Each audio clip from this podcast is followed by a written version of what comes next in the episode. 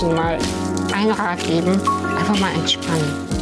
Ja, herzlich willkommen, äh, liebe Leute, beim Inklusionspodcast Folge 9. Und wie ihr es gerade hören konntet, äh, bin ich heute hier in Hamburg bei einer ganz wundervollen Person, und zwar bei Anastasia Umrig. Hallo Anastasia. Hey, herzlich willkommen. Ja, genau. Danke, dass ich bei dir sein darf in quasi deinem Wohnzimmer. Ihr sieht super toll aus. Dankeschön. Wie geht's dir? Gut, mir geht's sehr, sehr gut. Vielen Dank. Ja, ein wunderschöner ähm, Sommertag eigentlich hier in äh, Hamburg. Ja. Ich bin jetzt auch äh, hier, um erstmal ein schönes Wochenende zu verbringen und das kann nicht besser starten als direkt ähm, mit dir. Aber vielleicht magst du dich mal selber in zwei, drei Sätzen beschreiben oder vorstellen ähm, für die Leute, die dich nicht kennen. Wer bist du eigentlich? Was machst du? Ja, das ist äh, immer so das Schwierigste eigentlich, in zwei, drei Sätzen was zu sagen. Ich sage mal, ähm, ich bin Anastasia, ich bin, äh, ich erfülle eigentlich so alle äh, Minderheitsklischees. Ich bin Frau, ich bin aus Kasachstan, ähm, ich habe eine Behinderung, ich lebe mit Muskelschwund und ähm, ja, ich bin eigentlich ziemlich verrückt, weil ich mich ungern in Schubladen stecken lasse, ähm, weil es einfach keine Schubladen für mich irgendwie gibt. Ich habe zumindest selbst keine gefunden. Und äh, ich bin eine Suchende. Ich bin immer auf der Suche nach, ähm, wo gehöre ich hin, was möchte ich.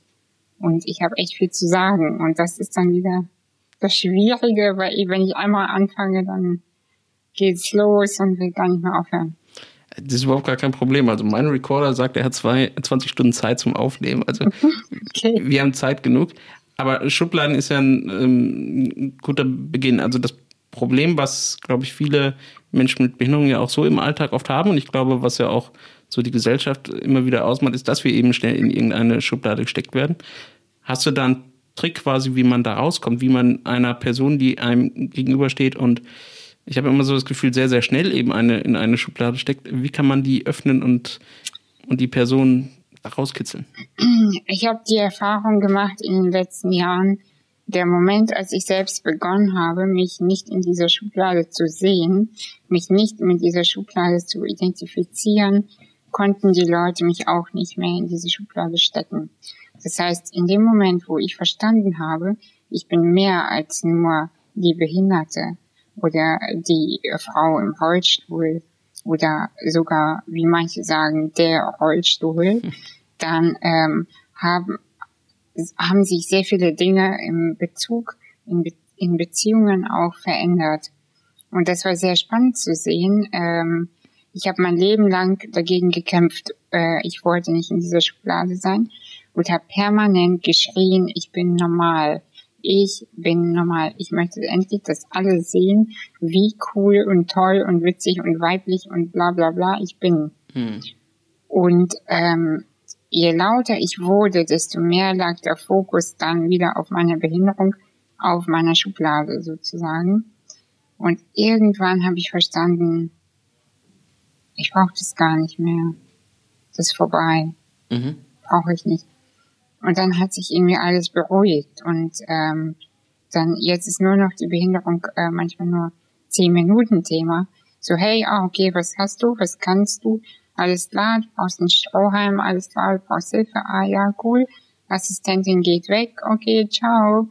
Ähm, und dann geht's in die echten Themen und die echten Themen sind genauso spannend und vielseitig und äh, voller ja Vielfalt.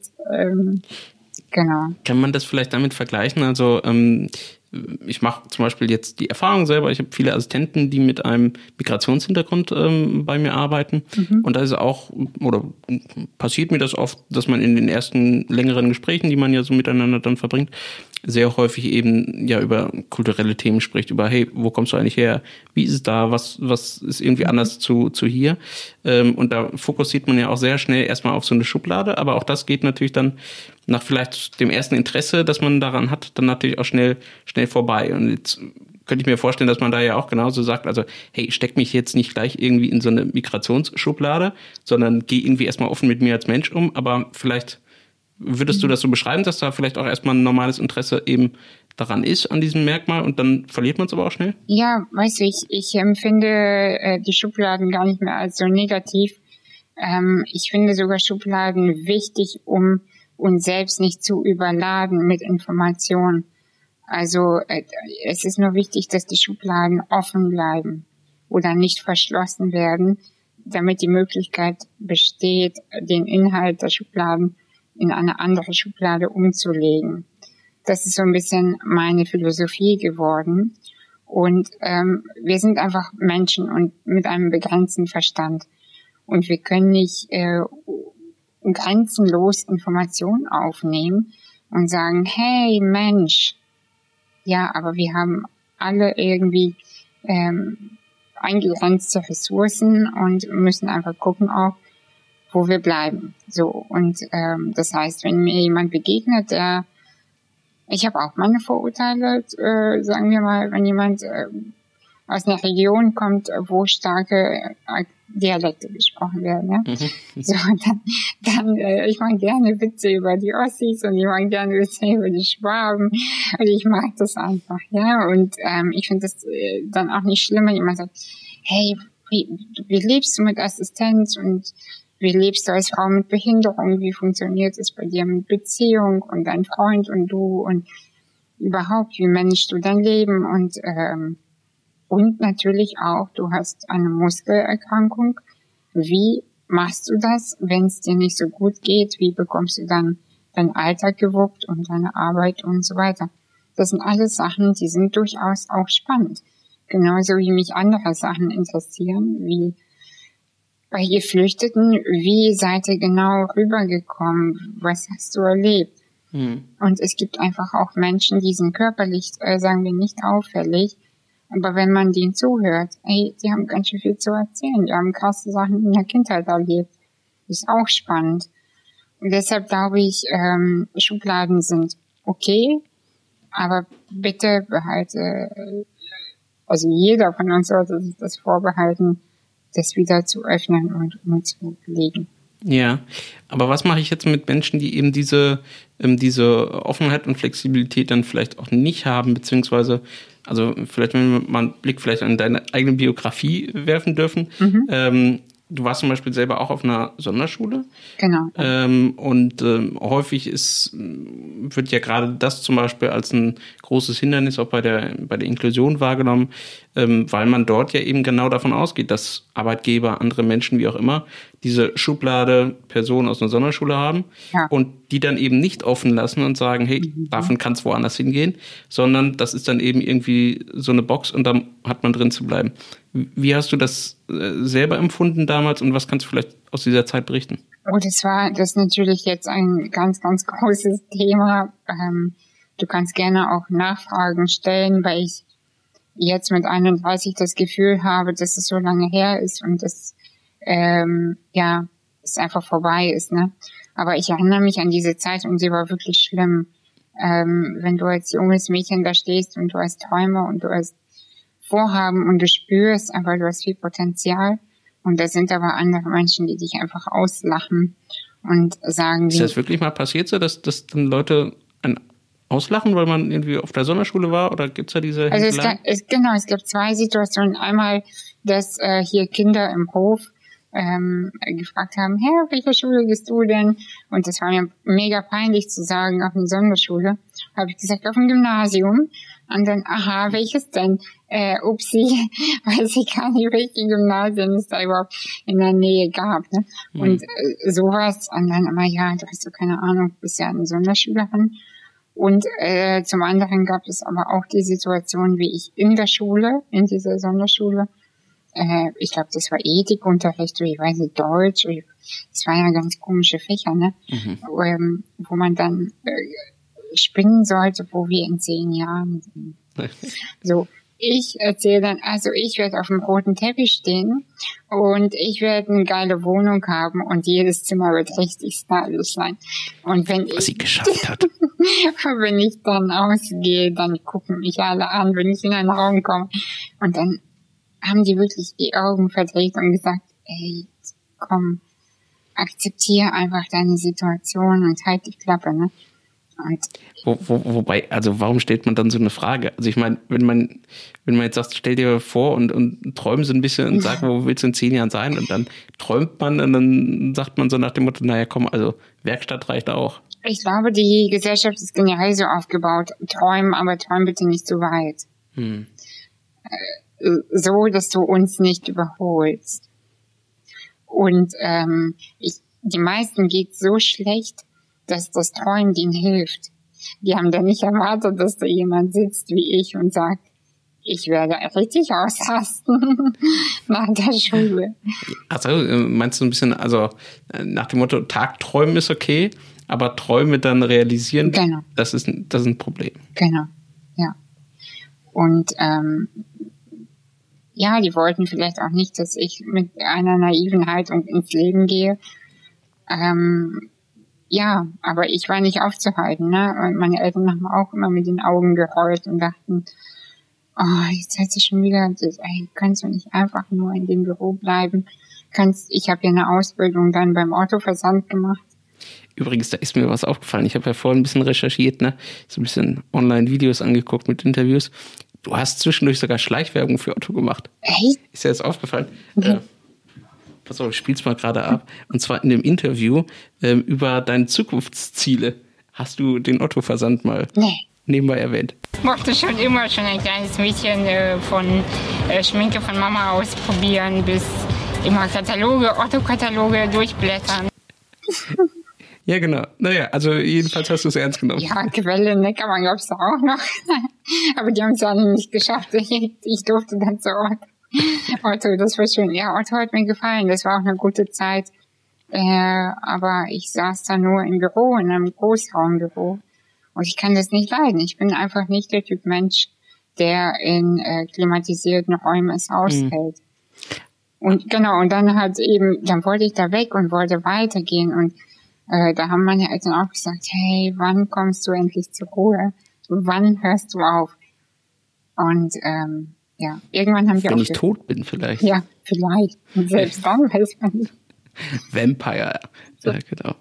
ähm, aber vielleicht ähm, noch eine kurze Frage, wie war der Sprung von quasi dann ja, Sonderschule tatsächlich dann in einen normalen Ausbildungsberuf? Also ähm, hat, bist du da zum Beispiel dann auf äh, also ja, wie hast du das geschafft? Weil, also ich erlebe das immer wieder, dass mich auch viele Leute, die gerade aus diesem Sonderschulbereich vielleicht erste Erfahrungen sogar in Werkstätten gemacht haben, dann sagen so, wie, wie komme ich überhaupt an eine normale Ausbildung, selbst wenn sie eben nur körperlich behindert sind.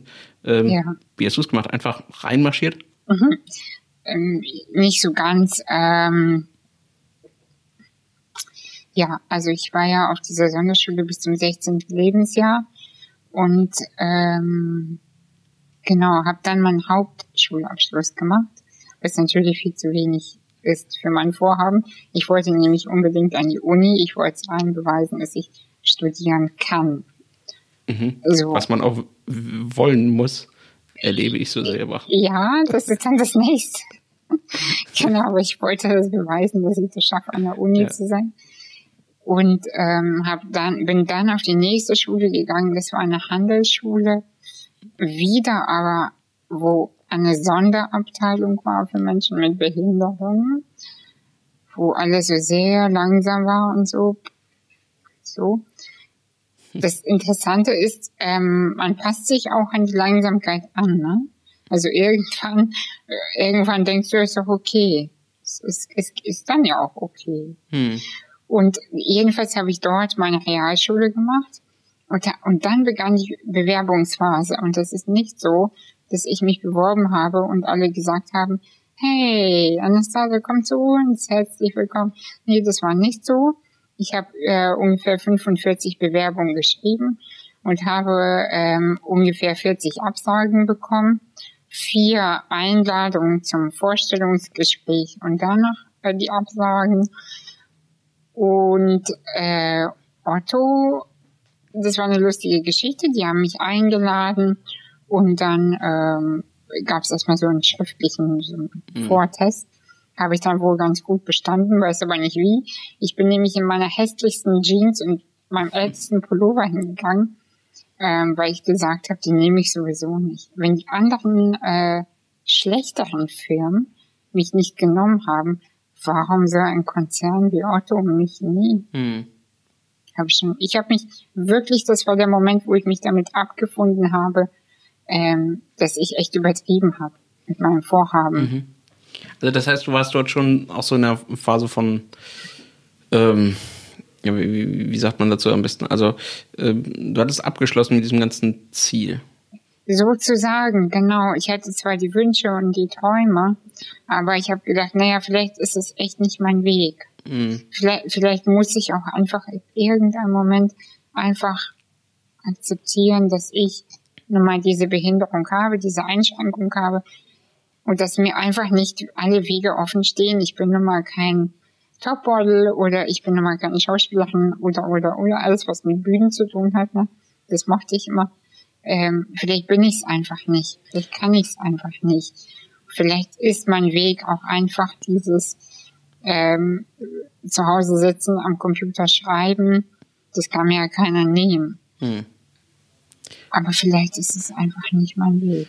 Hattest du während der Zeit auch ähm, Verwandte oder meinetwegen vielleicht eigene Eltern oder so, die dann ähm, auch hin und wieder ähm, mal so Anmerkungen machen wie, naja, lass dir doch Zeit, du bist doch jetzt äh, echt keine Person, die sich jetzt stressen muss, du hast ja eine Begründung, warum äh, alles irgendwie langsamer sein darf oder warum du jetzt nicht den 0815-Weg quasi Ausbildung, Beruf und so weiter gehen musst. Und also, äh, und, und hast du das irgendwie eher als, als Bremsen empfunden oder als äh, ungerechtfertigte, weiß ich nicht, Ausrede? Ja, ich, ich fühlte mich von niemandem unterstützt. Also viele fragen mich ja, wer hat dir Kraft gegeben? Und ich muss gestehen, ich hatte niemanden, der mich unterstützt hat. Es waren nicht meine Eltern, es waren nicht meine Lehrer und es waren auch keine Nachbarn. Und zu dem Zeitpunkt hatte ich auch nicht die Freunde, die mich unterstützt haben, weil die selber alle Sonderschüler waren. Hm. Die Menschen, die mich umgeben haben, ja. Und deshalb, meine Motivation war eher diese Sturheit. Ich beweise es euch allen. Das war meine Motivation das war niemand, der mich gehalten hat und der, der mir geholfen hat. Hm. Es gab mal eine Situation, wie ich als 14-jährige Schülerin in die Schulbehörde gefahren bin und es hat furchtbar geregnet und ich hatte furchtbar kalte Hände und ich stand dann da und habe gesagt, ich würde gerne die Schule wechseln, bitte helfen Sie mir. Und die haben gesagt, wir können nichts für Sie machen. Und diese Momente gab es auch, diese, dieses Vernichtende und dieses auf den Boden schlagende und ähm, Tage, wo ich nicht mehr aus dem Bett gehen wollte und dachte, wozu mache ich das alles? Ja, und vor allem, wo man sich wahrscheinlich auch aus Hallo, hört man ab, wo man wahrscheinlich sich auch äh, ausgeliefert fühlt, oder? Also wenn ich dann vor diesen Behörden bin, vor Lehrern, die dann einfach sagen, also hier ist hier ist Ende, also man du kannst quasi machen, was du willst, aber hier geht's nicht weiter. Genau, also wo Menschen mich zwischen Mitleid und Mitgefühl und aber auch belächelnd und oder auch einfach genervt halt angeguckt haben, gesagt haben, hey, nee, mhm. nee. Ja. Und ja, meine Motivation war meine Sturheit. Das, das hat mir geholfen. Und ähm, man hat ja immer gehört von dem und dem und dem, der es geschafft hat. ich gesagt, ey, wenn die das können, eigentlich muss ich das doch auch können. Also ich habe dann irgendwie, ähm, weiß nicht, auf RTL läuft ja manchmal so mhm. irgendwelche die 25 Top-Menschen so, ne? Dann gucke ich mir das an und denke, ey, das kann ich doch auch. Ja. Also, das kann doch nicht sein, dass sie das hinbekommen und ich nicht. Ich verstehe das nicht. Und das war irgendwie, das alles war meine Motivation am Ende. Hm. Und ähm, naja, zurück zu, zu der Ausbildung bei Otto. Da habe ich diesen Test bestanden in meiner hässlichen Jeans. Da haben die mich eingeladen zum, äh, da musste ich eine Präsentation machen. Die wollten gucken, wie ich in der Gruppe agiere. Ja. So, dieses, ach, das habe ich gehasst. Ich hasse generell Vorstellungsgespräche, aber ja. Ja, und mein Glück war, der Fahrstuhl war kaputt. Der Fahrstuhl war kaputt und das war denen so unangenehm. Da haben die mich äh, dann zu einem Einzelgespräch eingeladen. Und als Einzelgespräch, im Einzelgespräch kann ich natürlich noch, noch mehr überzeugen mhm. als mit einer Gruppe. Ich hasse Gruppenarbeiten, mhm. schon immer gehasst. Und das war dann mein Glück. Und die haben dann gesagt, hey, wie wollen Sie sich das dann hier organisieren? Habe ich gesagt, das weiß ich noch nicht, aber ich werde mir schon Hilfe holen. zwei Monate später hatte ich dann einen Zivi an meiner Seite, der mich auch furchtbar genervt hat. Aber ähm, es hat mir dann geholfen. Ja. Mhm. Und dann war ich in dieser Firma. Ja, cool. Und dann ging es weiter. Genau, wie, wie ging es dann weiter? Wie, also beziehungsweise erstmal, wie, wie war die Arbeit dort? Vor allen Dingen ähm, vielleicht mit, mit den Arbeitskollegen. Ähm, war das alles soweit harmonisch oder hattest du da auch zwischendurch das Gefühl, dass dir vielleicht Projekte oder irgendwelche Sachen nicht zugetraut wurden? Mm, nee, ich hatte da sehr gute Erfahrung. Ähm, ich habe mich super mit allen verstanden. Da habe ich nur eine ganz große Wut bekommen auf meine Sonderschule wieder, weil ich nicht auf das echte Leben vorbereitet wurde.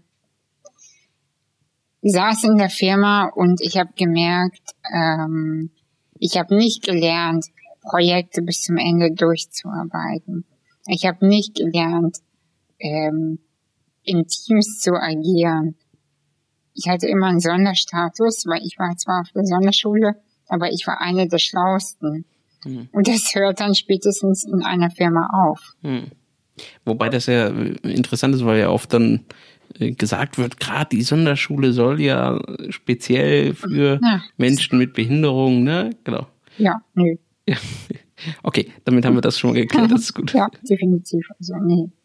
Ja. Ich wurde auf nichts vorbereitet. Und das war nicht leicht für mich, ähm, weil ich dann zum ersten Mal in diese Diskrepanz kam zwischen, hey, die Leute laden mich zum Mittagessen ein, aber mir wurde doch mein Leben lang eingebläut, ich sei zu behindert für alles.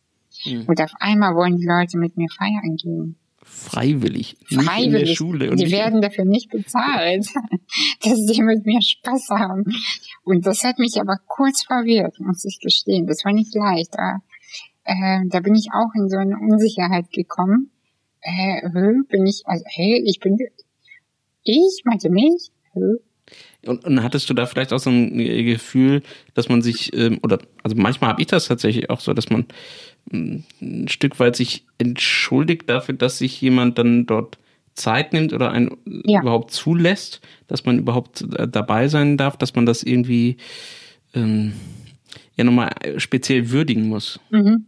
Ja, dieses Gefühl kenne ich durchaus auch und es kennen sehr, sehr viele Menschen mit Behinderung eigentlich alle, die von Geburt an eine Behinderung haben, dieses Gefühl von dankbar, dankbar sein müssen und Schuldgefühlen, ähm, habe ich sogar noch immer, obwohl ich sehr selbstbewusst bin, habe ich immer noch dieses Gefühl, dass ich zu meinem Freund sage, es ist für dich in Ordnung, wenn du mir jetzt mein Glas gibst und er ist total genervt. Er sagt, hey, ich habe dich so kennengelernt, ich gebe dir dein blödes Glas, dass ich dich kenne können wir das jetzt einfach mal für immer geklärt haben.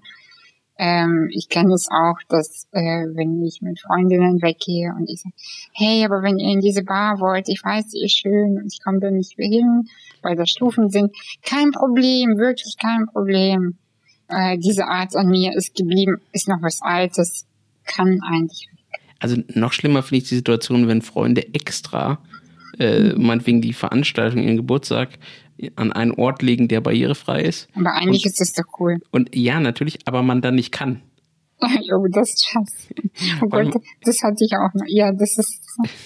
Kennst du das, dass man das eigentlich das Gefühl hat, scheiße, jetzt hat da sich jemand extra hier Mühe gemacht, quasi, um etwas äh, barrierefrei zu gestalten oder so, dass ich jedenfalls daran teilnehmen kann und eigentlich ähm, kann ich nicht. Und ähm, das Gefühl habe ich öfter, also bei, bei Freunden ist das natürlich nochmal was anderes, aber ähm, bei anderen, bei Instituten oder bei, bei der Gesellschaft selbst, äh, dass ja dann immer so, hey, wir haben dir jetzt was barrierefrei hier irgendwie ermöglicht, jetzt hast du es aber auch bitte zu nutzen. Ja, kenne ich. Ich kenne dieses Gefühl sehr gut musste ich davon befreien.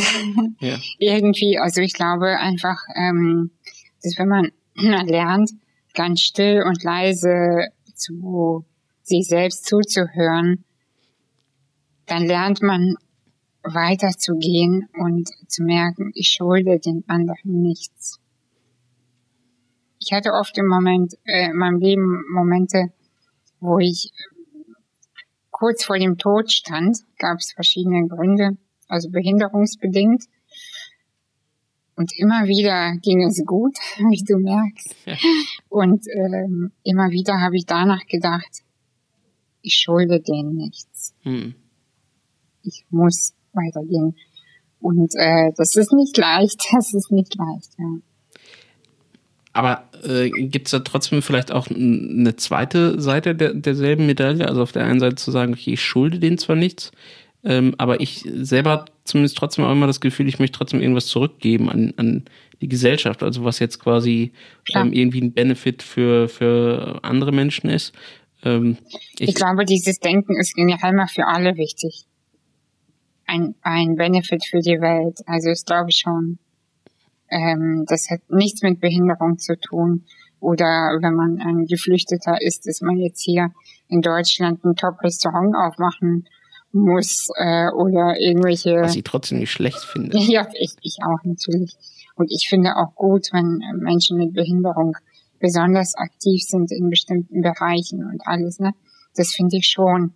Aber es ist, es ist klar, weißt du, ich glaube, jeder Mensch sollte von uns einfach so handeln und sein, dass man mit einem guten Gefühl abends ins Bett gehen kann und einschlafen kann und sagen kann, hey, ich habe mich heute zwar nicht um die Welt gekümmert, aber ich habe mit meiner Schwester eine gute Zeit gehabt und das ist schön. Und das ist schön, das ist genug.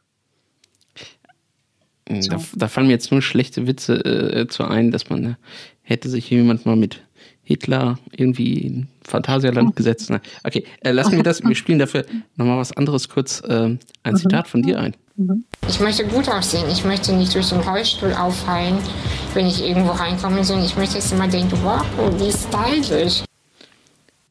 Ähm, das war aus einem Interview ähm, mhm. von dir. Ähm, und was mir daran gefallen hat, ähm, oder was heißt gefallen, mich erinnert hat an mich selber war, ähm, ich möchte nicht auffallen durch den Rollstuhl. Mhm. Und was, was ich mich manchmal wundere, ist, dass es scheinbar zwei unterschiedliche Umgangsformen damit gibt. Also ähm, vielleicht kennst du das auch, es gibt auch andere Rollstuhlfahrer, andere Menschen mit Behinderung generell, ähm, die zum Beispiel ähm, ihren Rollstuhl eben extra auffällig gestalten. Ja. Ich weiß nicht, ob du das kennst, da sind dann tausend Kleber drauf oder ja. sehr bunt oder ähm, ich habe manchmal das Gefühl, das benutzen sie, um ähm, tatsächlich äh, darzustellen, wie sie als Person, also Teil ihrer Persönlichkeit, darauf abbilden. Also wenn ich darauf irgendwie Kleber meiner Lieblingsband habe, äh, von meinem Fußballverein, von meiner Stadt, was auch immer, ja. dann, dann zeigt das ja irgendetwas über mich als Person, von, mhm. von, von, meinem Hintergrund. Ähm, und auf der anderen Seite konnte ich das persönlich nie nachvollziehen, weil ich genauso wie du, glaube ich, auch sage, ähm, das, das ist halt irgendwie ein Teil, was irgendwie zwar unter mir ist, aber mhm. Äh, das ist ja nicht das, womit ich wahrgenommen werden möchte, sondern ich will wahrgenommen werden mit was anderem. Ähm, kannst du trotzdem vielleicht auch diese andere Haltung nachempfinden oder hast du da eigene Beobachtungen, warum du glaubst, dass vielleicht äh, Menschen das auch anders sehen? Ich kenne das Gefühl von mir, dass ich mich früher äh, über andere Menschen mit Behinderung geschämt habe. Wenn ich mit jemandem in ähm, einem Bus gestiegen bin, da war jemand mit einem fetten Rucksack mit irgendwelchen Kuscheltieren dran und Aufklebern und dann fahren die immer an einem vorbei, moin und so, ne? Und da, darf ich da einmal kurz einspringen? Ich bin gerade mit dem ICE hierher gekommen, ja.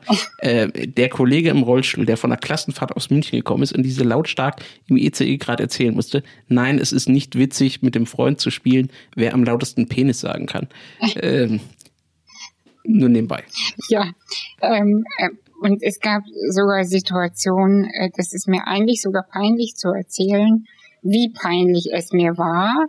Ähm, da habe ich mich gerade befreit aus allem, dachte ich, aus der Sonderschule, aus allem.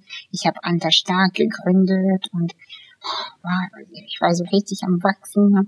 Und dann habe ich mich geweigert, mit einem behinderten Mann, der wirklich nicht gepflegt war, in den Fahrstuhl zu steigen, weil ich dachte, wenn man uns sieht, wie wir zusammen aussteigen, dass wir zusammengehören und also, dass wir zusammen unterwegs sein könnten das war mir so unangenehm, so peinlich, ähm, habe ich mich geweigert. Heute schäme ich mich für diese Geschichte, aber deswegen habe ich aber den Mut, sie zu erzählen.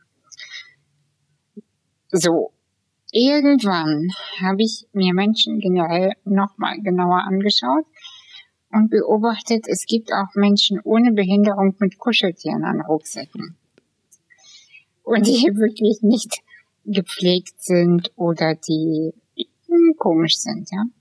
Und auf einmal wusste ich, wenn die im Rollstuhl sitzen würden, dann hätten sie auch diese hässlichen Aufkleber an, ihren, an ihrem Rollstuhl. Und auf einmal habe ich verstanden, es ging mir wirklich wie ein Licht auf. Es hat nichts mit der Behinderung zu tun. Es sind einfach nur Menschen. Und Menschen sind manchmal so peinlich und so blöd und so unterschiedlich und so komisch und so manche mit so schlechtem Geschmack. Und das habe, als ich das verstanden habe, konnte ich mich davon lösen. Es war mir auf einmal egal. Okay, aber wir können uns beide darauf einigen, dass wir diese Kleber an Rollstühlen fürchterlich finden. Ja, das, das geht nicht. Okay. Das geht nicht. Aber du hast gerade noch was anderes. Aber, äh, aber es gibt ja auch Menschen mit, mit tiefer gelegten Autos und mit ganz lautem Auspuff. Das geht auch nicht. Das finde ich ganz, ganz schlimm. Ja, also es ist, es hat immer irgendetwas äh, Materialistisches. Also es, dieses Reduzieren auf, äh, äh, ja, entweder auf, auf, auf eben das Auto dann irgendwie was hervorgehoben wird. Ja der Rollstuhl, der was auch immer. Weißt du, es gibt auch ähm, einige Personen mit Behinderung, die so sehr zeigen, wie äh, sexy sie sind. Diese Art hatte ich äh, vor ein paar Jahren auch an mir, die habe ich aber abgelegt. Dieses extreme Zeigen, ähm, wenn man offensiv ist, wenn man nur über Sex spricht und so, ein bisschen zu doll. Das ist hat auch etwas von diesen Aufklebern. Das ist auch etwas ablenken wollen. Ähm, ist das, tut nicht Not. Ist das vielleicht ein Mechanismus, um ähm, die Aufmerksamkeit, die man oft nur aufgrund der Behinderung eben erhält, ähm, durch irgendetwas anderes quasi noch genau. mehr Aufmerksamkeit zu erregen? Also genau. mir fällt das oft auf, dass eben dann auch ähm, andere Menschen mit Behinderung ähm, wie soll ich sagen, einfach sehr laut und schrill sind. Ja. Ähm, auf sehr verschiedene Art und Weisen und ja. was ja mit Sicherheit auch erstmal okay ist. Ne? Also ich, mhm. ich finde auch generell eigentlich schrille Menschen nicht, nicht schlimm oder so. Ich möchte halt nur selber keiner sein. Mhm. Ähm, aber ich habe manchmal das Gefühl, dass das wirklich nur so ein Mechanismus ist, um von, von der anderen Aufmerksamkeit abzulenken. Ja, das glaube ich auch. Ja, definitiv. Also ähm, ich glaube, das ist ein Verstecken ein Versteckspiel vor sich komplett zeigen in allen Facetten und sagen, hey, ja, ich bin im Rollstuhl, aber weißt du, es ist mir so egal, ich hm. kann das, ich kann dies. Und ich kann dir das nicht alles in fünf Minuten zeigen, weil wir uns nur mal kurz an der Bushaltestelle begegnet sind.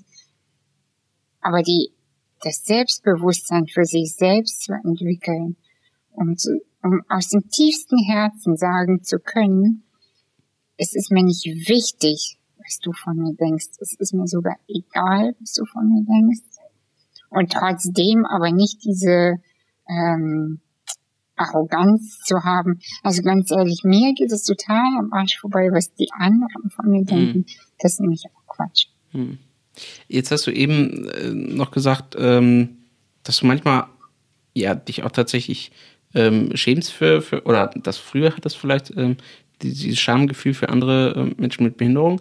Ähm, hat das auch damit zu tun, dass man ähm, oder dass man vielleicht hin und wieder so eine Art ähm, Sippenschaftsgefühl hat? Also man repräsentiert quasi Menschen mit Behinderung generell in der Öffentlichkeit und sowohl man selber hat immer das Gefühl, okay, alles, was ich tue oder auch nicht tue, wird eben projiziert auf alle anderen. Ähm, aber auch das, was eben andere Menschen mit Behinderungen tun, fällt im Zweifelsfall auf mich zurück, weil eben andere Menschen so wenig Erfahrung machen und die, die sie dann tun, müssten dann bitte vernünftig sein. So ein bisschen, ja. Ähm, dieses, äh, ich war mal Zivi und dann habe ich den und den kennengelernt. Das ist zum Beispiel so ein Satz, ne, wo man denkt, nein, ich bin nicht so wie du, wie die Menschen, die du kennengelernt hast.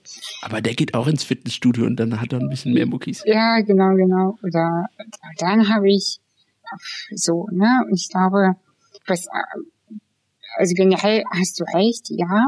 Aber ich glaube, bei mir kam es daher, dass ich einfach auf dieser Sonderschule war. Und wenn wir Ausflüge gemacht haben, dann kannst du dir sicher sein, es war ein sehr witziges Bild, also wirklich ähm, Leute waren, die kaum sprechen konnten und äh, Spastiker und nicht Spastiker. Und dann äh, und Leute, die dann ähm, im Auto immer gespuckt haben. Also es war wirklich wie eine Ehrenfahrt, aber eine lustige, eine liebenswerte, kann ich heute sehen. Ähm, nur für ein junges Mädchen, was richtig ausflippen möchte und es nicht kann. Und dann gehen die alle mit der ganzen Klasse in ein Einkaufszentrum Eis essen und bezeichnen das als Ausflug. Und, und die Sonderpädagogen schreien dann rum, nur weil jemand aus der, weiß ich nicht, da weggelaufen ist oder was weiß ich. Und alle Menschen gucken so beschämt. Und, oh Gott, guck mal, das sind die Behinderten. Uh, die sind doch von der Schule da an der Ecke, ne? Mm, ja, genau. Und du bist dabei. Dann willst du weg. Aber das sind so Themen, was ich glaube, irgendwann werde ich darüber mal echt ein Buch schreiben, was sich einfach lohnt. Es, lohnt sich. Und inzwischen habe ich die, den Humor wiedergewonnen, über dieses Thema zu sprechen. Und es ist mir einfach egal, wenn ich politisch nicht korrekt bin. Und sagt, die Spastiker, die, die sind manchmal wirklich, das, das war witzig, wenn man sie erschrocken hat aus Versehen.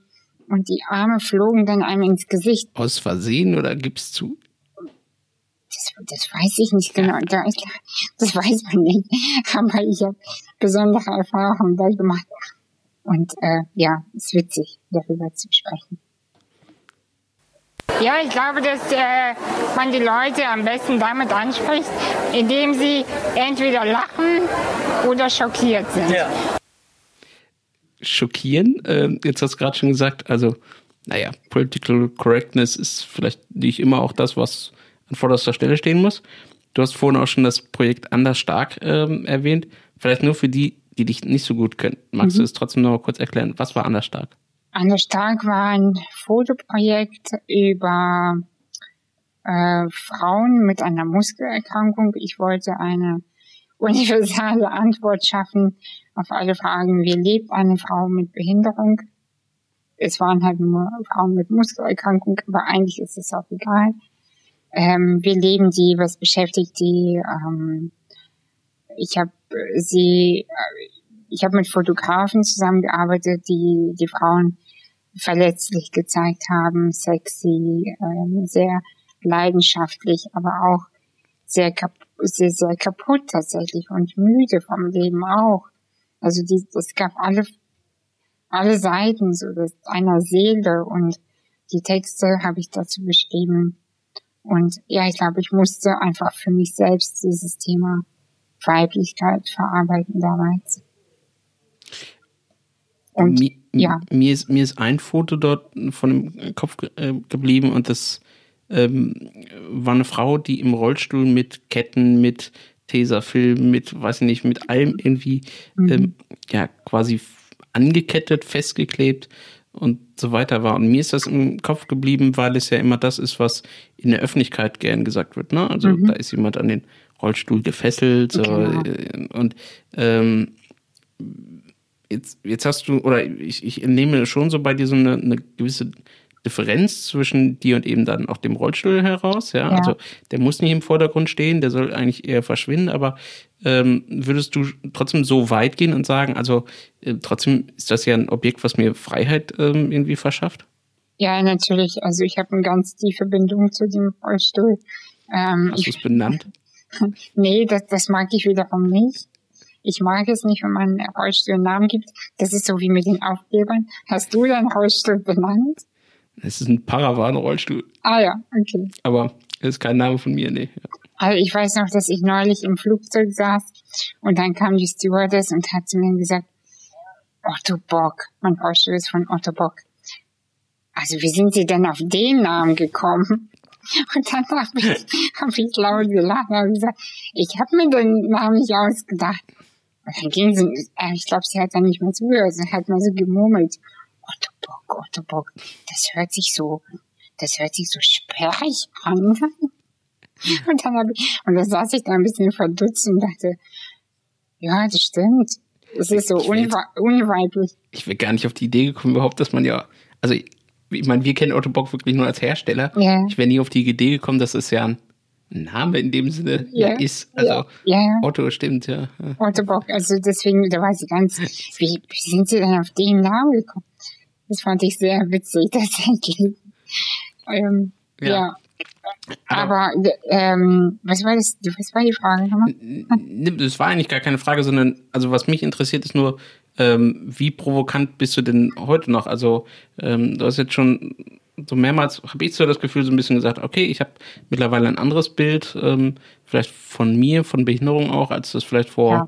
Noch fünf Jahren der Fall war. Ja. Ähm, glaubst du aber trotzdem, dass es hin und wieder noch wichtig ist, äh, mit dem Thema zu provozieren, ähm, äh, zu schockieren? Nein, glaube ich nicht. Glaube ich nicht. Ich glaube, es ist vorbei. Ich glaube, man provoziert und schockiert nur, ähm, wenn man selbst so viele negative Emotionen über ein bestimmtes Thema hat, dass man das Bedürfnis hat, es irgendwie so rauszuhauen, damit die Leute nicht anders können, außer hinzugucken.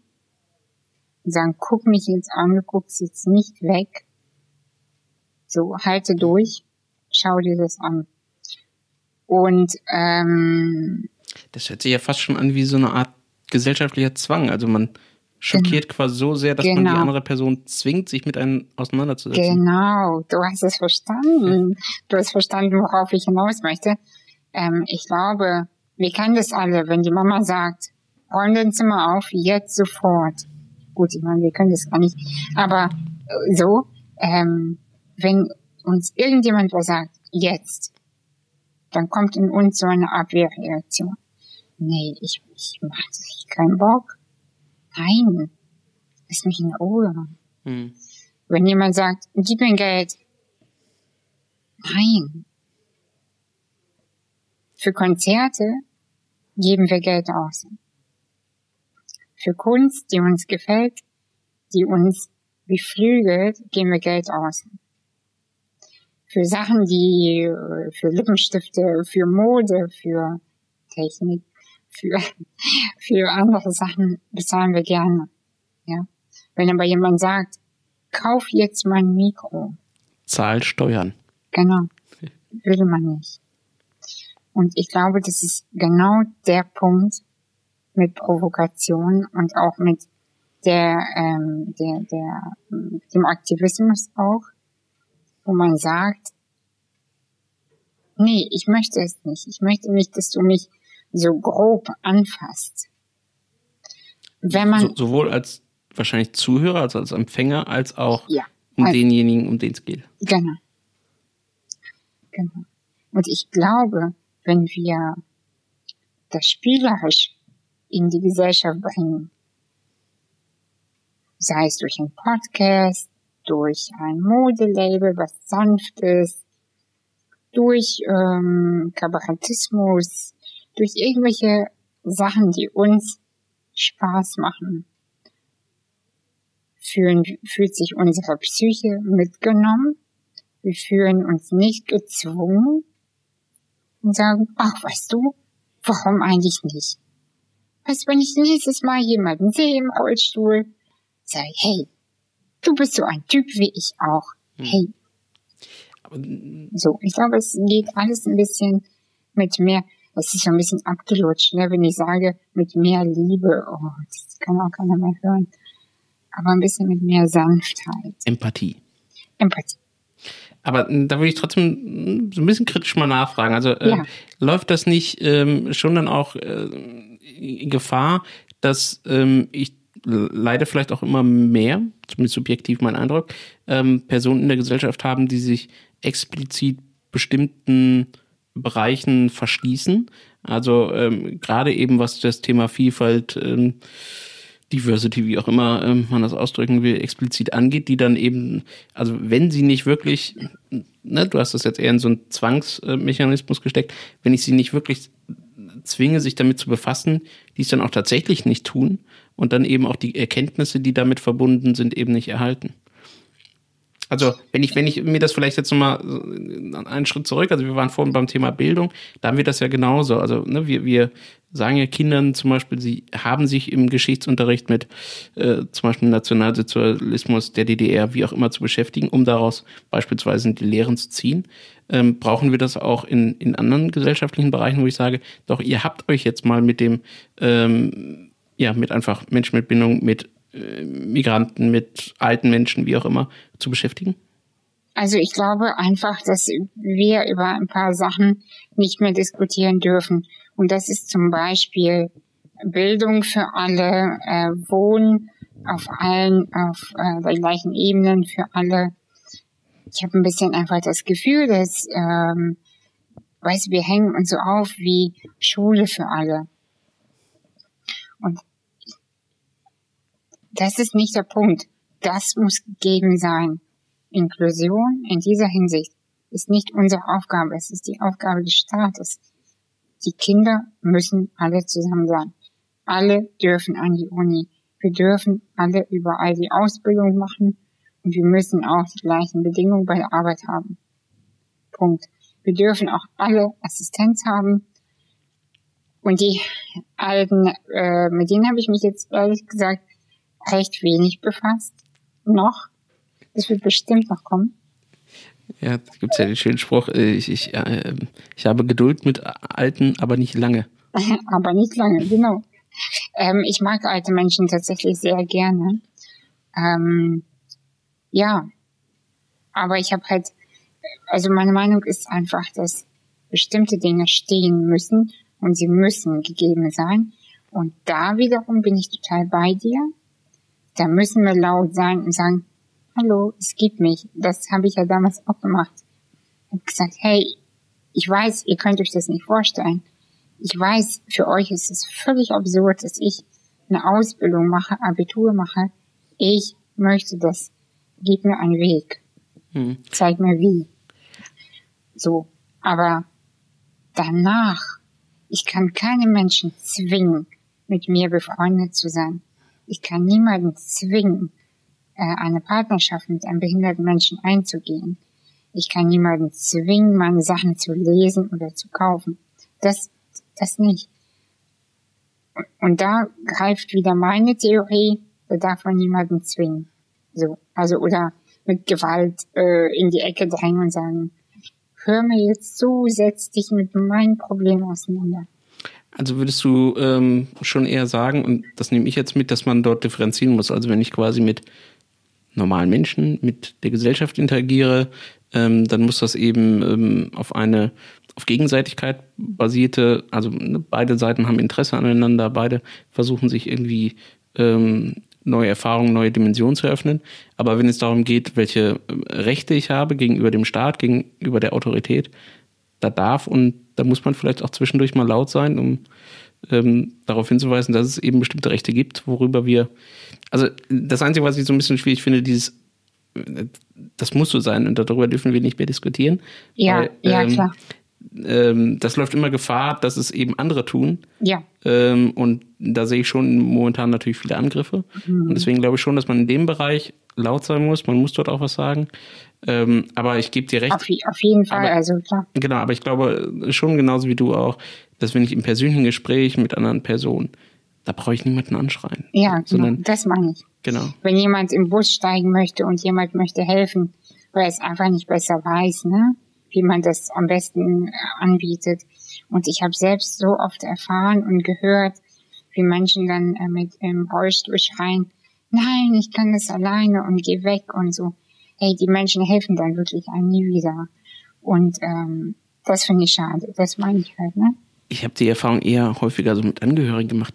Kennst du das, wenn dann jemand anderes auf dem Binnenparkplatz steht und dann springt aber, egal ob Assistent, Angehöriger, so raus und dann wird da aber, sie stehen hier auf dem Binnenparkplatz und weg hier und was fällt ihnen ein, wo ich mir dann auch immer denke, nee, der, die Person beim nächsten Mal, wenn die irgendwo einen Binnenparkplatz sieht, kriegt nur negative Gefühle genau. ähm, und wird nicht beim nächsten Mal vielleicht denken, oh, ja, denke ich dran, shit, das mache ich nicht, genau. so, weil ich habe dann Bewusstsein für ein positives, ja, genau. sondern das ist dann eher dieses, oh, jetzt stelle ich mich da jetzt drauf oder nicht. So, das ist Du, als ich noch ähm, auf Social Media aktiver war, da war ich natürlich in vielen Gruppen auch unterwegs. Und dann habe ich beobachtet, dass viele Menschen mit Behinderung viel in ihrem eigenen äh, Sumpf sind.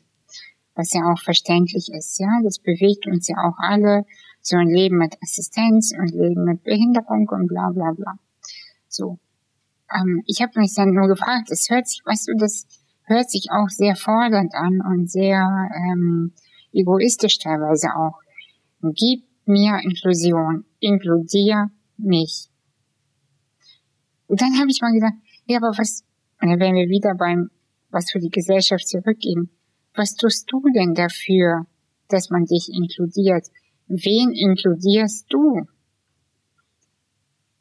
Hm. Da, da, da ist, mh, mm, also in, bis zu meinem 16. Lebensjahr war ich nur mit Menschen mit Behinderung unterwegs und ich kann dir sagen, wirklich wahr, ich habe selten so hinterhältige und teilweise auch böse Menschen erlebt wie Menschen mit Behinderung.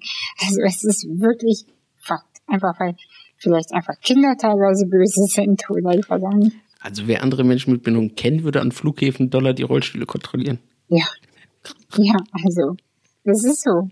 Und ähm, deshalb finde ich das auch irgendwie komisch, wenn Menschen die ganze Zeit sagen, inkludiere mich, ich brauche ich brauch dies, ich brauche das und, und, und. Schließlich bin ich ja behindert. Ja, das haben wir jetzt alle verstanden. So. Und nun? Hm. Was bietest du? Lass uns ein Tauschgeschäft machen. Ja, also Die Gesellschaft muss ja was davon haben für, für, Inklusion brauche ich ja, oder beziehungsweise generell, um Empathie mit einer anderen Person aufzubauen, muss ich ja immer verstehen, warum eine andere Person so handelt, wie sie handelt. Und das kann ich aber nur verstehen, wenn ich eben die Beweggründe kenne, wenn ich Hintergründe weiß. Und das passiert halt nicht von selbst. Und erst recht nicht, wenn ich die Person anschreie. Ja, eben, genau. Also ein Stinkstiefel will, will man einfach nicht inkludieren. Und das hat nichts mit der Behinderung zu tun. Man will sich einfach nur diesen Ärger ersparen. So. Fühlst du dich inkludiert? Ja. Siehst du? Also zumindestens in, in den allermeisten gesellschaftlichen Bereichen. Ich, ich halte es da eher so ein bisschen ähm, mit auch dieser, dieser These, dass zumindest was unsere Arten von Behinderungen angeht, mhm. es wirklich äh, schlichtweg auf auch so langweilig es klingt, auf bauliche Voraussetzungen mhm, einfach ja. ähm, ist. Und natürlich gibt es ein Problem, wenn ich vom Land komme und ich komme eher, eher aus einer dörflichen Struktur. Ähm, da ist es verdammt schwierig, auch einfach tatsächlich anderen Menschen ähm, zu begegnen und dann eben die eigenen Erfahrungshorizonte mit denen zu teilen, mhm. weil es schlichtweg aus ja, barrierefreien Gründen nicht funktioniert. Ähm, und da sehe ich so ein bisschen so ein Problem, weil immer wenn ich in so tollen Städten wie Hamburg äh, bin oder in Berlin oder äh, München, dann fällt mir immer auf, was für eine mh, ja, pulsierende Behinderten-Community wir eigentlich haben, wie viele Menschen auch draußen zu sehen sind mit Behinderung. Ja. Ähm, und ähm, wie dort irgendwie jeder sich relativ schnell, habe ich zumindest das Gefühl, verwirklichen kann. Also jeder hat irgendein cooles Projekt am Laufen. Also das ist ja generell so ein Stereotyp für große Städte, aber gerade für Menschen mit Behinderungen scheint Vor allem in Berlin sind ja, alle voll cool. Genau, wenn ich mindestens drei Projekte am Laufen hat, ist äh, ähm, outside the Mainstream. Aber genau. ähm, ich habe schon das Gefühl, dass, dass dort für Menschen mit Bindung einfach mehr Möglichkeiten bestehen. Und das ist ein großes Problem, dass wir das ähm, mhm. in ländlichen Strukturen nicht haben. Und es liegt nicht daran, dass irgendwie die Menschen auf dem Land nicht offen dafür sind. Ganz im Gegenteil. Ähm, manchmal kann es ja sogar von Vorteil sein, eher kleinere Strukturen zu haben. Im Dorf, Eben. wo du aufgewachsen bist mit, Behinder mit einer Behinderung, da guckt dich kein Mensch schief an, sondern das ist halt, also mhm. ich sag's jetzt mal ganz vorsichtig, so der der Dorfbehinderte halt irgendwie, ja. Also, ja, so wie der Dorfschwarze, ist ja auch so. Ja, aber auf eine liebevolle Art und ja, Weise. Ja, ja. Also jetzt, äh, ähm, ne, das ist halt genauso, wie es irgendwie den einen komischen Typ gibt, der irgendwie äh, zwei hm. Kilometer außerhalb des Dorfs im Wald wohnt. Das ist halt so, den gibt's in jedem Dorf. Aber der wird irgendwie auch trotzdem gegrüßt auf dem Wochenmarkt und genau. ähm, man hat kein Problem damit. Und ähm, das hat also eigentlich schon viele Vorteile, ähm, nur aufgrund ja, einfach Infrastruktur und anderen Möglichkeiten fehlen dort. Mhm, genau, ja, das kann ich mir vorstellen. Hm. Ich frage mich aber auch, also ich habe noch nicht auf dem Land gelebt, aber wünsche es mir tatsächlich sehr äh, langfristig. Ähm, wir können dann tauschen zu dieser tollen Wohnung hier. Also wir können das mal testweise mal machen. Weil ich weiß nicht, ob ich nach ha Hameln möchte. Ja, also, nicht, nicht Frauentausch, Wohnungstausch? Ja, das, ich, ich halte davon viel. Ich habe das schon mal gemacht mit einem Rollstuhlfahrer aus Münster. Hm. Äh, das, für eine Woche. Äh, das war super. Ich habe wirklich ähm, die Stadt total entspannt kennenlernen dürfen. Er hat Hamburg kennengelernt. Ähm, wir konnten uns Tipps geben. Es war super. Der hat gleich mein Internet hier repariert. Ich, das, war, das war echt toll.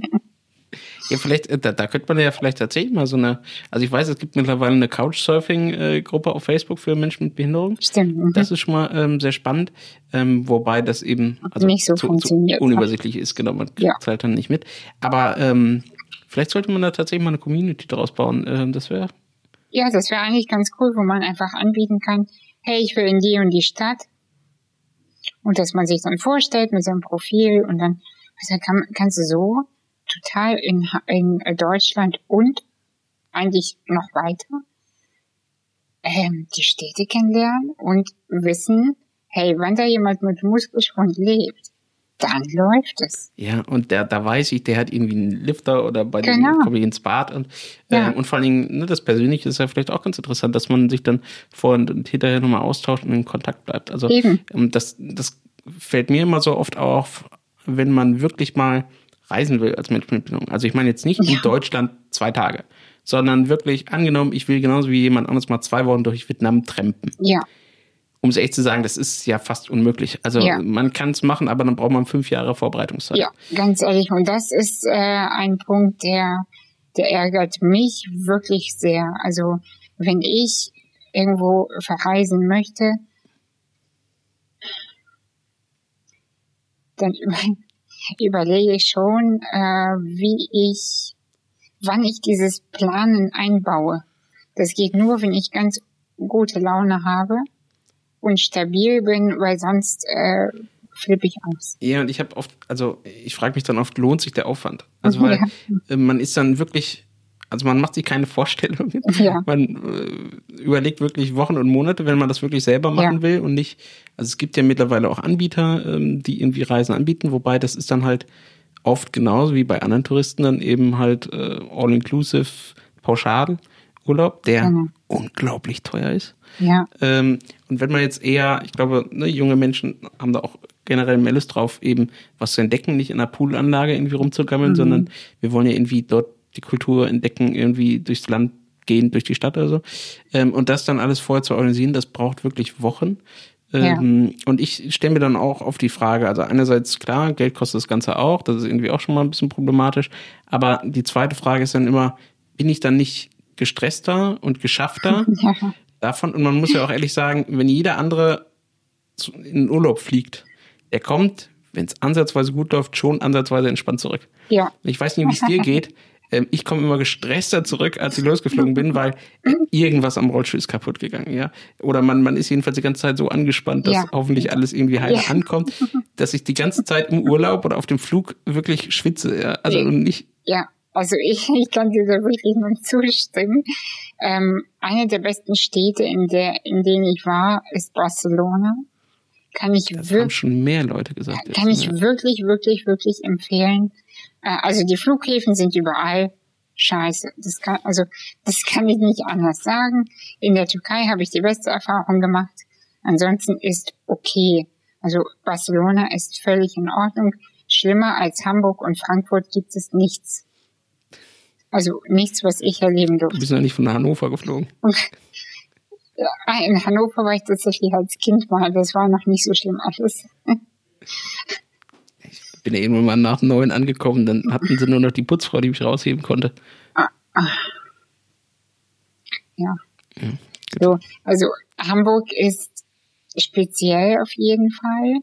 Ähm, wir haben eine lustige Geschichte, da habe ich also die haben so alte Rollstühle, mit denen man dann die Menschen durch die Gegend schiebt, weil man den elektrischen Rollstuhl am Sperrgepäck am Eingang schon abgeben muss. Also du meinst diese Skirollstuhl, die auf allen Stockfotos immer sind, Ja, diese ja. silbern schimmernden.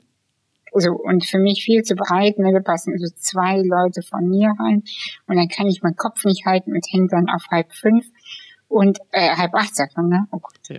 Ja, halb acht. halb fünf geht aber auch. Hängt der Kopf zur Seite, ja. Ja, egal. Und ähm, dann ist wirklich nur noch die Hoffnung, dass das gleich vorbei ist. Und hoffentlich treffe ich niemanden, der mich kennt. So. Und dann habe ich angefangen zu, wir, wir brauchen einen Holzstuhl mit Kopfstütze. Ich fliege öfter. Bitte mach das. Und dann, das ging wirklich bestimmt ein paar Monate hin und her, bis ähm, sich eine Freundin von mir gemeldet hat, die bei der Bildzeitung arbeitet. Sie wollte da nicht ernsthaft äh, darüber was machen. Ähm, hatte aber angerufen und hat so getan, als ob. Und dann hat's funktioniert.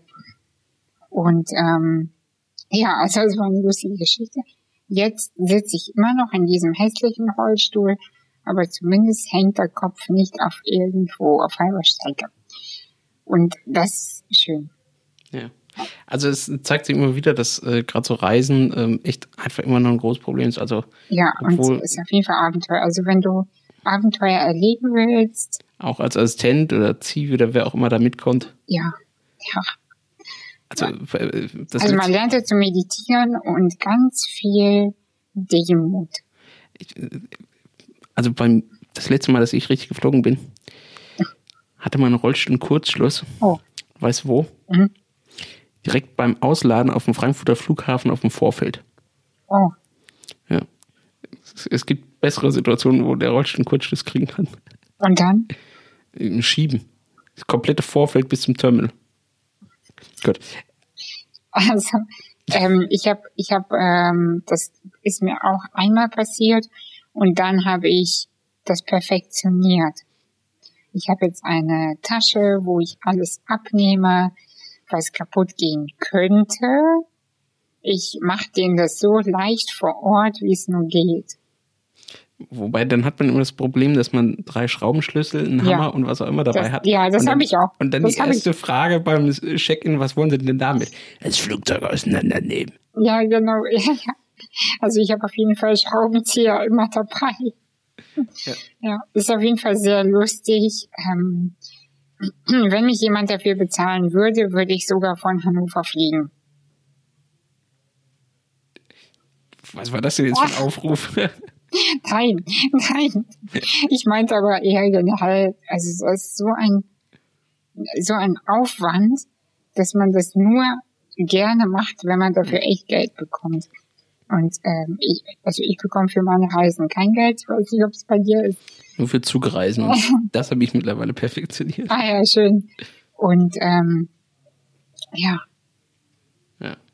Ich würde gerne noch zu einem Thema kommen, wenn dir das recht Ja. ist. Mm, Und zwar ähm, so ein bisschen vielleicht auch äh, das Thema MeToo mal aufgreifen. ja, Äh, super schwieriges Thema irgendwie, aber ich glaube, dass das mit dem Thema Behinderung eben bisher noch nicht so verknüpft wurde und ich glaube, das wäre aber gerade etwas, wo man hingucken müsste. Ähm, ja. Hast du selber auch schon Erfahrungen gemacht mit ähm, ja irgendwie ähm, ja, sexuellen ähm, Bedrängnissen, mit unangemessenen Flirtversuchen, mit ähm, vielleicht auch Situationen, wo man sich dann tatsächlich ähm, ja irgendwie allein und unterlegen fühlt? Ja, auf jeden Fall gab es diese Situation natürlich in meinem Leben. Ähm, damals, als es war, da war ich jünger und hatte vielleicht noch nicht so die Ausstrahlung, dass man mir nicht zu nahe kommen darf, dass ich das nicht möchte. Ähm, es ist schwierig, Wo, wobei ganz kurz, das ist ja schon Teil des Problems, dass man dass man erst eine bestimmte Ausstrahlung haben muss, um quasi zu signalisieren, nee, genau. also mit mir nicht. Ja, also vor allem als Frau mit Behinderung, die sich kaum bewegen kann, bleibt dir nichts anderes übrig als eine sehr klare, abweisende Kommunikation, um zu signalisieren, du, du hast bei mir überhaupt gar keine Chancen. Und ähm, als die Sachen passiert sind, da war ich recht jung, weiß nicht, zwischen 14 und äh, 20 war das damals. Da gab so ja, Kleinigkeiten damals. Heute sehe ich es anders. Hm.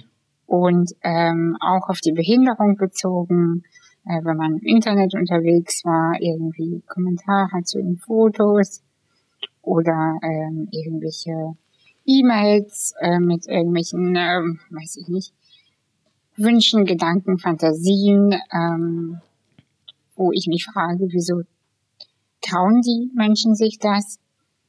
Ähm, ja, finde ich schwierig. Irgendjemand hat auch mal gesagt, ey, wer will denn behinderte Frauen nur Fotos sehen, ganz ehrlich. Also das ist ja eher dann ähm, ein sehr negatives ähm, ähm, Angreifen, aber ich finde auch das ist ja zum Beispiel, wenn, wenn wirklich so jemand etwas ja. sagt, das ist ja ein Eingriff in die eigene äh, Persönlichkeit, in, in, die, in die eigene ähm, Sphäre und man würde sich das ja bei, also bei einem anderen Mann auf keinen Fall trauen ähm, und auch bei einer anderen Frau eher nicht, aber bei Menschen oder bei Frauen mit Behinderung scheint das irgendwie in Ordnung zu sein. Ähm, hast du solche Erlebnisse öfter gemacht? Definitiv. Also das, ähm, ich habe auf jeden Fall so Sachen gehört wie, ähm, also auch das andere mir das erzählt haben, dass, dass sie gehört haben, hey ja, also Sex können wir machen, aber ganz ehrlich, also mehr jetzt auch nicht. Oder ähm, also es ging so in die Diskriminierung der anderen also Diskriminierung hat keine, keine Seiten, es ist alles eine Diskriminierung, ja. Oder dass man sagt, hey, ähm, also eine Blinde hatte ich schon mal, aber eine Gelähmte noch nicht. Also Sachen, solche Sachen gab es auch. Ähm, was ich selber mal für eine E-Mail bekommen habe, äh, vor ein paar Jahren war von einem Mann, ähm, das war als Reaktion auf mein Fotoprojekt. Ähm, hey Anastasia, kannst du dir vorstellen, deine Beine zu amputieren? Ähm, du brauchst dir sowieso nicht und dann fände ich dich noch attraktiver und dann könnte ich mir auch eine Beziehung mit dir vorstellen. Und dann habe ich dann anderen Was, Moment, Moment, Moment. Das heißt, da kommt wirklich jemand und meinte, oh, hack dir doch mal zwei Gliedmaßen genau. ab und genau. dann würde ich auch mit dir ins Bett gehen nee, da würde ich sogar mit dir zusammen sein. Ja gut, aber das, so. also, zu überspitzt. Und, und dann habe ich, und da war ich Gott sei Dank aber schon ziemlich selbstbewusst und habe gesagt, du, ich habe so viele Schuhe, was mache ich denn denn mit denen? Und, und ähm, okay. ich habe das sehr humorvoll genommen, weil ich gedacht habe, da muss ich mich damit nicht weiter äh, auseinander, ernsthaft auseinandersetzen. Ähm, ich habe schon einige Briefe bekommen, wo entweder die Männer mich bitten, äh, mit den Frauen zu, also zu, zu vernetzen. Ähm, genau. Oder der eine hat mir auch mal geschrieben, du könntest mich psychisch ausgleichen und ich dich körperlich. So, solche Sachen, ne? Und ähm, unangenehm, ja. Mhm. Und ähm, glaubst du, dass dieses Thema in der Öffentlichkeit ähm, stark genug wahrgenommen wird? Überhaupt nicht. Also das äh, darüber sprich, sprechen sehr wenige. Ähm, es gab neulich einen anonymen Artikel, leider in einer Behindertenzeitschrift.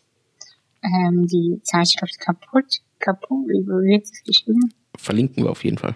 Ja, äh, da gab es einen Artikel über ähm, eine Frau, die in einer Behindertenwerkstatt gearbeitet hat und wie ein Mitarbeiter aus der Werkstatt sie fast täglich auf der Toilette missbraucht hat. Und sie hat sich aber in ihn verliebt und äh, konnte das nicht mehr auseinanderhalten, was das bedeutet. So ähm, solche Sachen. Was ja auch vielleicht daran liegt, dass ähm, gerade in diesen Bereichen über das Thema Liebe, Sexualität etc. Über, überhaupt gar nicht gesprochen wird und genau. dann fällt es ja vielleicht auch der anderen Person tatsächlich schwierig, ähm, wenn ich nie damit Erfahrung gemacht habe, wenn mich ja. nie jemand wirklich ehrlich und auch nett angesprochen ja. mit mir geflirtet hat, das auseinanderzuhalten. Genau. Was ist jetzt ein legitimer ähm, Versuch, ja. eben dort eine Beziehung anzubahnen und was nicht? Genau, da kommen natürlich die Sehnsüchte mit ins Spiel, ähm, die unerfüllten Wünsche vielleicht. Und da kommt jemand, der das schamlos ausnutzt. Ähm, Finde ich ganz schlimm, wenn ich das mitbekomme wenn ich das lese und denke mir, hey, irgendwie, Aber worüber auch keiner spricht, ist eben, wenn Menschen mit Behinderung, die Menschen, den, äh, sagen wir Assistentinnen, Assistenten, Pfleger und so weiter sexuell belästigen, weil sie in der Situation sind, die Hilfe körperlich bekommen. Darüber spricht auch keiner und das finde ich auch schade. Und das ist aber auch Realität täglich. Also das liest man häufiger mal tatsächlich, wer so, ähm, es gibt so Assistenzbörsen, wo man eben sucht nach, mhm. nach Assistenten eben, also ja. auch die orientieren sich mal um. Ähm, und da liest man aber hin und wieder tatsächlich ähm, irgendwie Bewerbung von Assistenten, die dann aus genau diesem Grund eben irgendwo mal ähm, aufgehört haben und dann äh, reinschreiben. Also ne, sie suchen etwas, wo tatsächlich auch diese äh, Distanz auch respektiert wird. Ja. Ähm, meistens jetzt nun mal auch dann von, von männlichen ja. Menschen mit Behinderung. Ähm, und ähm, vielleicht kennst du das auch, äh, dass es ähm, oft auch Menschen mit Behinderung, also männliche, die dann versuchen, diese Sexualität, die ihnen vielleicht oft auch einfach abgesprochen wird, was genau. mit Sicherheit ein Problem ist. Ja. Ähm, und in der Tat, da, da steht ja auch wirklich niemand bei und, und hilft irgendwie. Also ja. im, im, Sinne von, selbstverständlich gibt es dort Bedürfnisse. Ja. Ähm, und ich habe die, du hast die, jeder andere auch. Ja. Und man kann aber nirgendwo hingehen und mal sagen so, hey, sag mal, kann, kann, kann mir irgendjemand dabei damit dabei mal helfen. Ähm, und ja. ähm, jetzt. Ja, aber das Thema Sexualität ist so mit, mit ganz viel Scham behaftet. Ganz viel, ähm, weißt du, die, das ist der Behinderte, die Behinderte. Es ist nicht die Frau, der Mann. Was ist für dich Männlichkeit? Was ist für mich Weiblichkeit? Wie möchte ich als Frau überhaupt sein? Was für eine Partnerin möchte ich überhaupt sein? damit setzen wir uns überhaupt gar nicht auseinander, weil wir gar nicht so weit kommen. Wir sind ja viel zu viel mit den Sachen beschäftigt, mit Wut und mit der ähm, Verarbeitung der eigenen Geschichte. Hm. Oder mit Arbeitsplatzsuche oder mit Ausbildung und, und, und überhaupt den Alltag zu bewältigen. Das sind aber alles wichtige Themen. Hm. Also ich gl glaube auch, dass ähm, also einerseits finde ich, dass man dieses Thema mehr öffentlich machen muss. Ähm, generell alles, was mit äh, ja, Sexualität, mit Geschlechterrollen von Behinderung zu tun hat. Ja. Ähm, und auf der anderen Seite darf man das aber eben nicht separieren. Also wir dürfen, glaube ich, ne, so wie du das gerade schon gesagt hast, nicht jetzt nur auf die eine Seite gucken im Sinne von, da passiert auf irgendeiner Seite Missbrauch, und ja. du hast gerade schon gesagt, das kann von beiden Seiten kommen. Ja. Behindert, nicht behindert. Ähm, wir müssen das verknüpfen mit eben, ähm, wie gehen wir generell mit dem Thema um. Ähm, weil ich mir schon vorstelle, dass es eben ähm, ne, gerade ähm, Personen, äh, die in, in Einrichtungen sind, die vielleicht dann auch nicht ähm, die Möglichkeit haben, ihr eigenes Verhalten so zu reflektieren, wie es vielleicht ja. wir beide tun, die dann eben auch oft nicht verstehen, was sie vielleicht in dem Moment falsch machen oder ja. wo dort eine Grenze ist. Und das, das kann man nur ähm, natürlich machen, indem man, wie das oft im Leben ist, einerseits Erfahrung macht und so etwas praktisch erlernt. Ja. Nur wenn das keiner tut, dann darf mich eben auch nicht wundern, dass dann so etwas passiert. Ja, ich würde mir wünschen, dass ähm, ich spreche jetzt mal für Frauen, betrifft aber Männer genauso, weißt du, dass die so viel selbst die Möglichkeit und Gelegenheit bekommen, so viel Selbstbewusstsein aufzubauen, damit sie ganz schnell erkennen, wenn ihre persönliche Grenze überschritten wird und dass die dann ganz deutlich kommunizieren können. Manchmal reicht nur ein Blick. Man guckt jemanden an und er merkt, oh, mit der Frau kann ich das, das geht nicht. Hm. Und wenn man das weiß, wie es funktioniert, dann passiert das weniger. Ich sag nicht gar nicht. Das ist das haben wir nicht immer in der Hand, aber weniger. Und äh, da wünsche ich äh, vielen, vielen jungen Mädchen mit Behinderung und auch ohne, dass die die Möglichkeit bekommen, überhaupt zu wissen ähm, und zu spüren, nicht mit mir. Geh weg. Ähm, trotzdem eine letzte Frage zu dem Bereich vielleicht. Ja. Ähm, es gibt trotzdem Menschen, die selbst wenn man den so einen starken Blick zuwirft, ähm, das trotzdem nicht respektieren. Ähm, würdest du die Situation so beschreiben, dass du derzeit das Gefühl hättest, du wüsstest, wohin du gehen könntest, um Hilfe zu bekommen und dass du dort auch ernst genommen würdest? Nein. Ich, Was? Ähm, ich wüsste überhaupt nicht, wie ich reagieren würde, wenn man äh, wirklich extrem eine Grenze über, übergeht. Ähm, ich wüsste nicht, ob ich das meinen Freundinnen erzählen würde. Wahrscheinlich schon. Aber ich wüsste auch nicht, wo ich mir professionelle Hilfe ähm, holen könnte. Da gibt es, glaube ich, ein, zwei Vereine. Das habe ich mal gelesen, aber ähm, auch für speziell für Mädchen mit Behinderung. Aber ähm, das war ich bin überhaupt nicht im Thema. Mhm. Aber ich, also ich glaube, das zeigt, dass man sich mit dem Thema nochmal mehr beschäftigen äh, muss. Also ähm, dazu ein kleiner Aufruf, wer dazu vielleicht hier tatsächlich auch im Podcast sprechen möchte, ähm, der meldet sich gerne und ähm, dann können wir auch über das Thema, was glaube ich sehr wichtig ist und sehr schwierig ist, gerne sprechen. Ja, das finde ich sehr wichtig, ja. Da will ich noch ein allerletztes Thema ansprechen. Ja. Mode, wo, wo du schon vorher gesagt hast, oh, will ich eigentlich nicht so gern sprechen. Aber ich habe trotzdem ein Problem. Ja, ich ja, erzähl. ja, und zwar, also, das ist doch scheiße. Das ist doch scheiße, ja. Also, um das mal kurz zu machen. Äh, ja, das ist scheiße. Also, erstens ist mir letztens aufgefallen, draußen, also, was heißt draußen? Leute ohne Behinderung haben oft überhaupt gar keine Ahnung, dass es tatsächlich bestimmte Bedürfnisse an Kleidung gibt. Ähm, genau.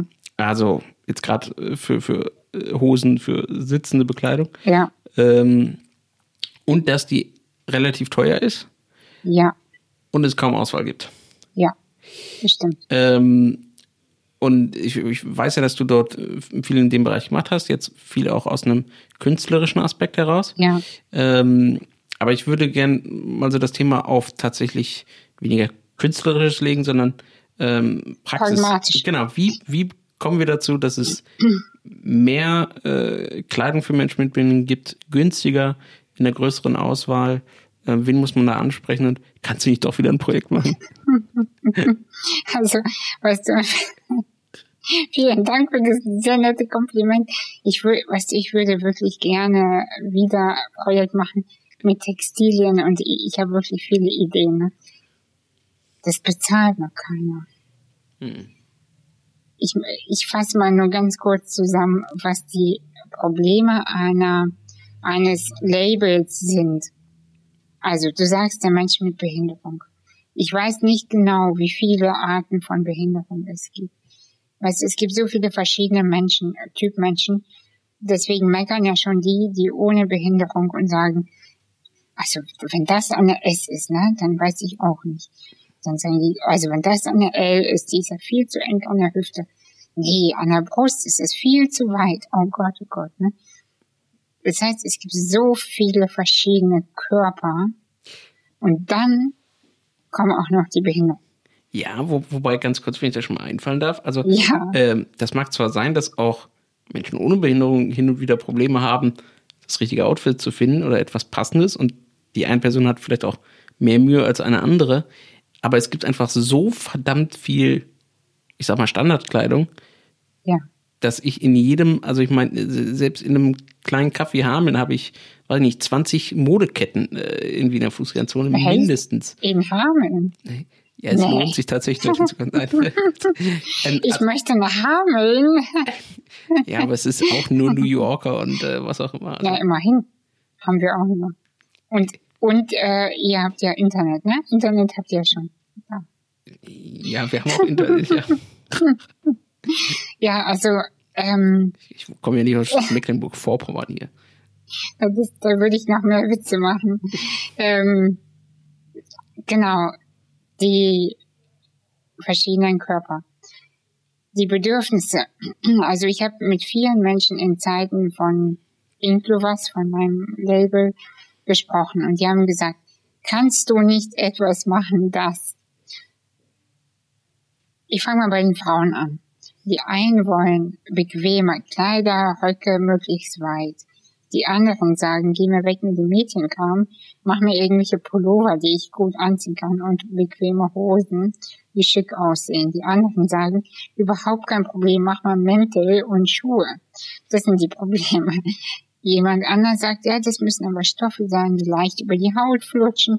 Das heißt, von innen müssen die möglichst mit einem fließenden Stoff sein aber oben dürfen die dann fest sein. Aber nicht zu fest, weil sonst klebt man ja mit dem Ellenbogen am Rollstuhl fest. Dann kommt um die Ecke jemand mit kurzen Armen und sagt, hey, ich wünsche mir etwas, was ich gut anziehen kann und das funktioniert so. Dann kommt ein Spastiker und die haben komplett andere Bedürfnisse. Dann kommen die Assistenten. Die sagen. Was haben die denn dazu zu sagen? Ja, genau, die haben auch viel zu sagen. Die sagen dann, bitte nichts Enges. Es darf nicht zu eng sein.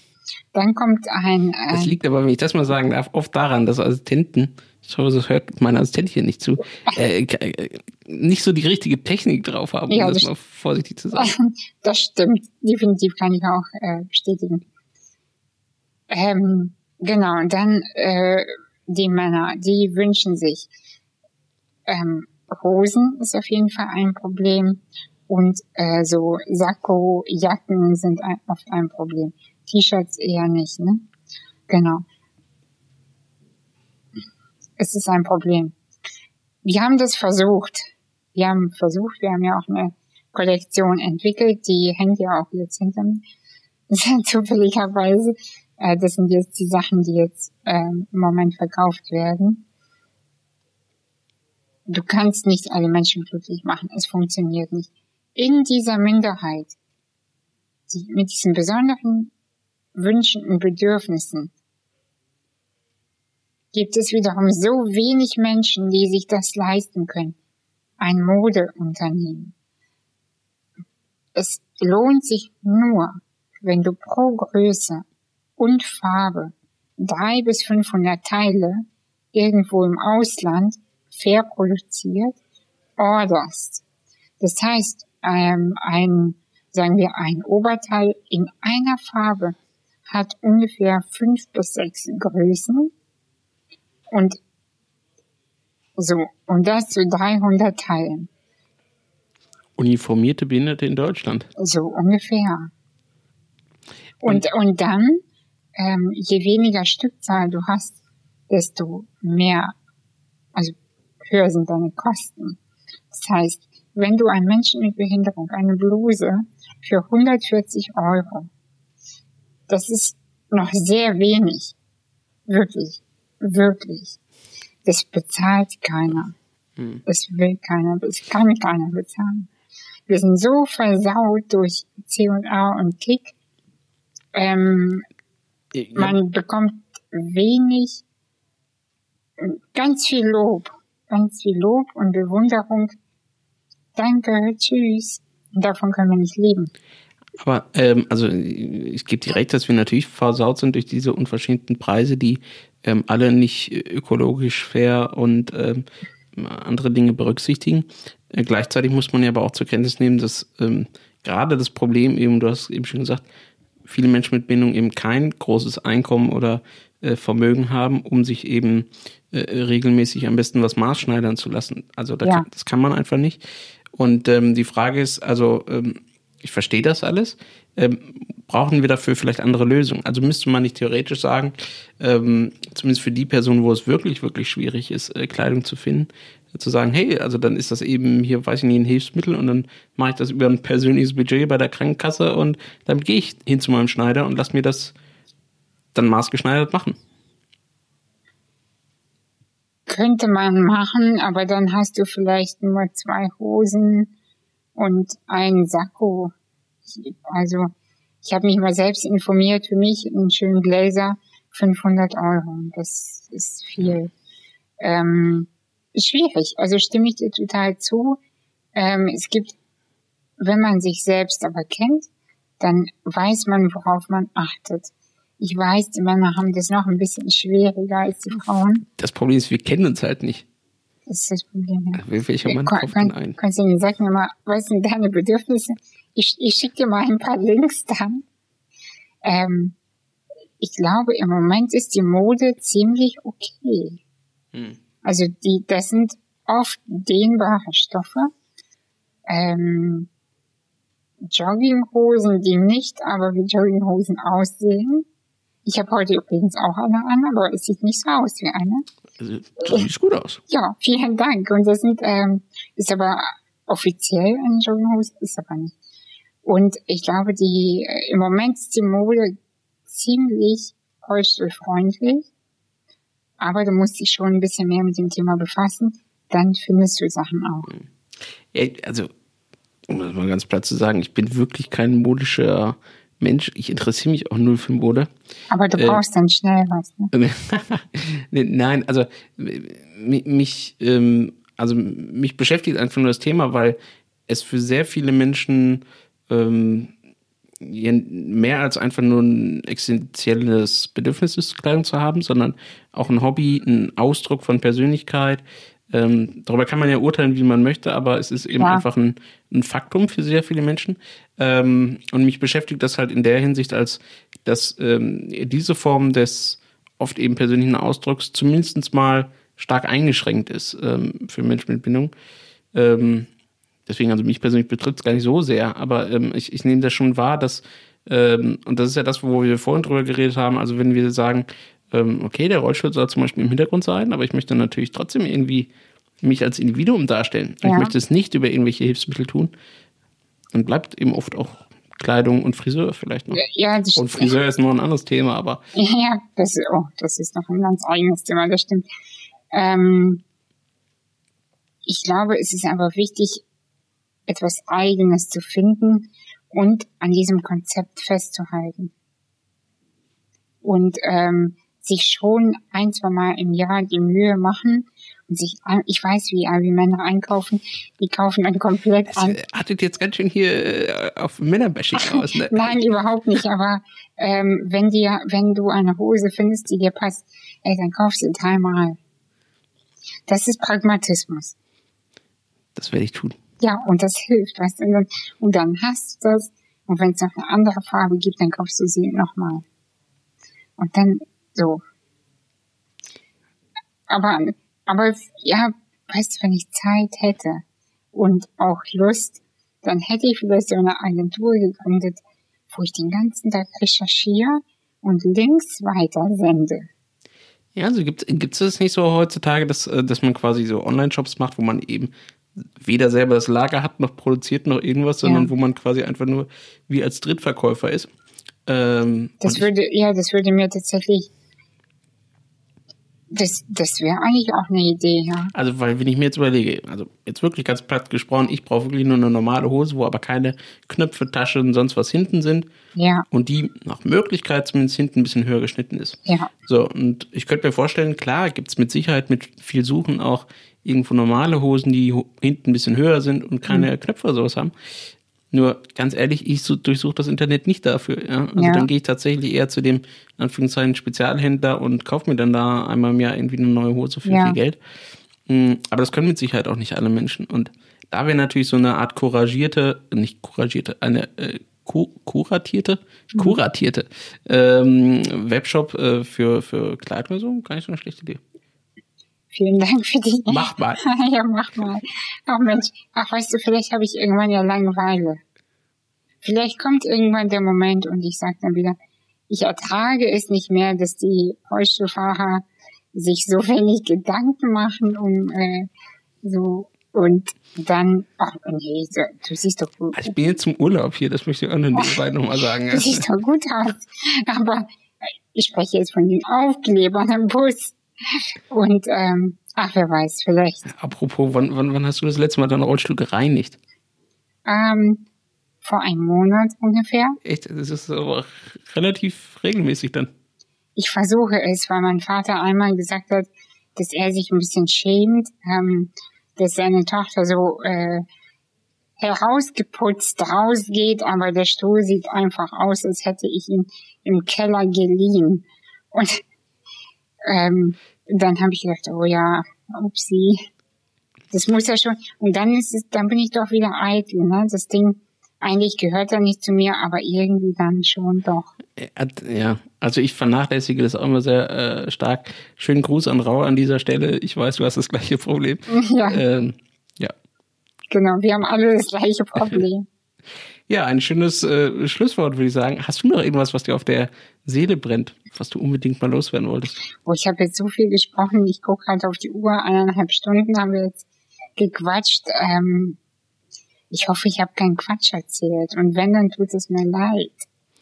Also ich, ich glaube nicht, aber es hat mir jedenfalls sehr, sehr viel Spaß gemacht. Ja, mir, mir auch. Es macht Spaß, endlich mal alles erzählen zu dürfen auch. Ne? Und vielen Dank also für die Ehre, dabei sein zu dürfen sehr gerne wieder. Ich habe noch äh, zwei Dinge, die ich loswerden möchte. Einerseits habe ich in der letzten Woche einen Kommentar bei mir auf der Webseite von jemandem bekommen, der sagt, er hätte gern Kapitelmarken zum Podcast. Um echt sein, ja, das ist sogar schon im System drin. Ich krieg's momentan noch nicht auf die Webseite gestellt, da gibt's ein paar technische Probleme. Ich verspreche, ich bemühe mich, dass das möglichst schnell kommt.